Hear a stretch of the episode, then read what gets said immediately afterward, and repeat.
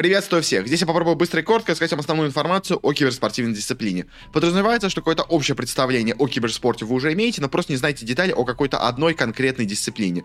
Мы до этого вводили рейтинг лучших дисциплин прошлого года киберспортивных, и теперь идем по нему от верха к низу. Ну а сегодня у нас на очереди очередная мобильная игра, а именно Free Fire.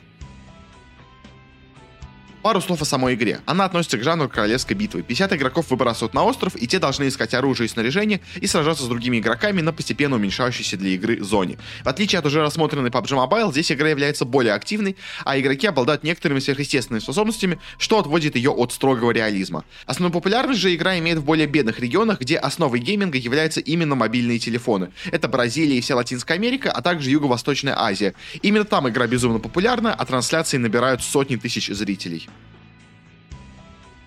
Дисциплина является достаточно новой, и поэтому турнирная система в ней еще может сильно меняться. Но в последнее время она придерживается следующего формата. Два раза в год проходит крупный международный турнир, называемый Free Fire World Series. Можно считать его таким чемпионатом мира. Проходит он в мае и ноябре каждого года. На каждом из них разыгрывают 2 миллиона долларов. Команды, попадающие на него, делятся на 9-10 команд первой стадии и 8 команд во второй стадии. Сначала между собой по 6 раундов играют первые команды, а затем 4 лучшие попадают к восьмерке из второй стадии, и они в тех же 6 раундах определяют уже лучшего на турнире в целом. Но как же команда вообще попадает на турнир? Попадают они на него благодаря участию в региональных соревнованиях. Есть 7 основных регионов. Это Бразилия, Латинская Америка, Арабский регион, Вьетнам, Таиланд, Индонезия и общий регион Малайзии, Камбоджи и Филиппин. Команды, ставшими лучшими в локальных соревнованиях этих регионов, получают по одному месту во второй стадии и одному месту в первой стадии. Европа имеет одно место, но сразу во второй стадии. Есть еще и второстепенные регионы. Команды из них получают всего одно место в первой стадии. Их список может меняться. Уже стабильными являются Тайвань и Пакистан.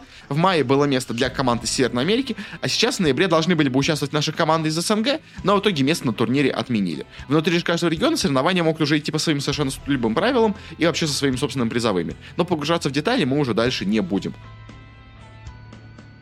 Поскольку игра не самая старая, то и легенд тут не так много. У нас есть всего три завершенных крупных чемпионата, остальные были отменены из-за пандемии. На самом первом чемпионате в 2019 году лучшими стали бразильцы из команды футбольного клуба Corinthians, вторым же стали наши ребята из команды сборная ЧР. Третьими тогда оказались тайцы из Illuminate Show Twok.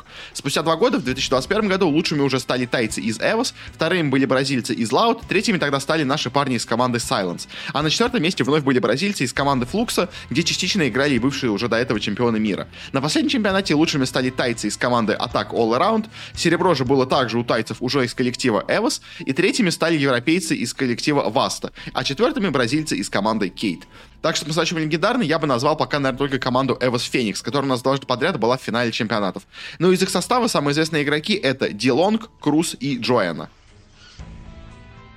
Если говорить о самых сильных командах сейчас, то, конечно, первее всего стоит выделить два региона. Это у нас Таиланд и Бразилия. Именно команды из этих двух регионов чаще всего себя проявляли на чемпионатах. Всегда в четверке есть какая-то одна команда оттуда. Также неплохо еще наш, на самом деле, СНГ регион, но по понятным причинам последний год он испытывает серьезные трудности. Но о нем мы потом расскажем поподробнее. В Таиланде в последнем локальном розыгрыше неожиданно лучшими стали новички из команды Nigma Galaxy.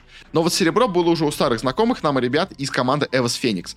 В Бразилии же чемпионами стали Кейт, а на второе место неожиданно ворвалась команда Magic Squad.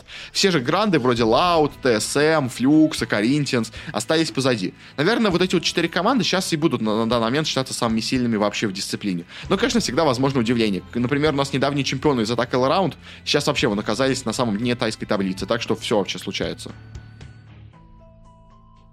В СНГ ситуация у дисциплины странная. Сама по себе игра достаточно популярная, но каким-то особым культом она у нас не смогла стать. Наши же команды, несмотря на это, неизменно показывали себя здорово. У нас было второе место на первом чемпионате, третье место на втором чемпионате, а дальше все заглохло из-за политической ситуации. Перед предстоящим ноябрьским турниром запустили даже отдельную СНГ-лигу, выделили места сразу и в первый и второй этап. Мы должны были стать восьмым крупным регионом игры. Прошли вроде бы все отборочные, но сразу же после их по итогам стало известно, что команды никуда на самом деле не поедут, и для них придут какой-то специальный отдельный локальный финальный турнир. Обидно безумно, но что поделать. Исторически же у нас было две самые сильные команды. Мы их уже упоминали. Одна это у нас команда сборная ЧР, которая в итоге у нас стала коллективом Mind Games, и на последней лиге она закончила свой сезон на четвертом месте. Команда же Silence, также проявившаяся на международной арене, была подписана сначала коллективом Нави, но в этом году их выгнали из клуба, и их уже подобрали после этого к себе Virtus.pro. Они у нас заняли второе место на региональной лиге и должны были ехать на международный турнир. Первыми же в последнем розыгрыше стали неизвестные казахи из команды eSports Орик. Судя по логотипу, они могут быть связаны с командой VVXS, а может быть они просто украли у них логотип. Но вот сыграть в Бангкоке уже ни одним, ни другим не суждено. Обидно, но будем надеяться на развитие дисциплины в нашем регионе в будущем.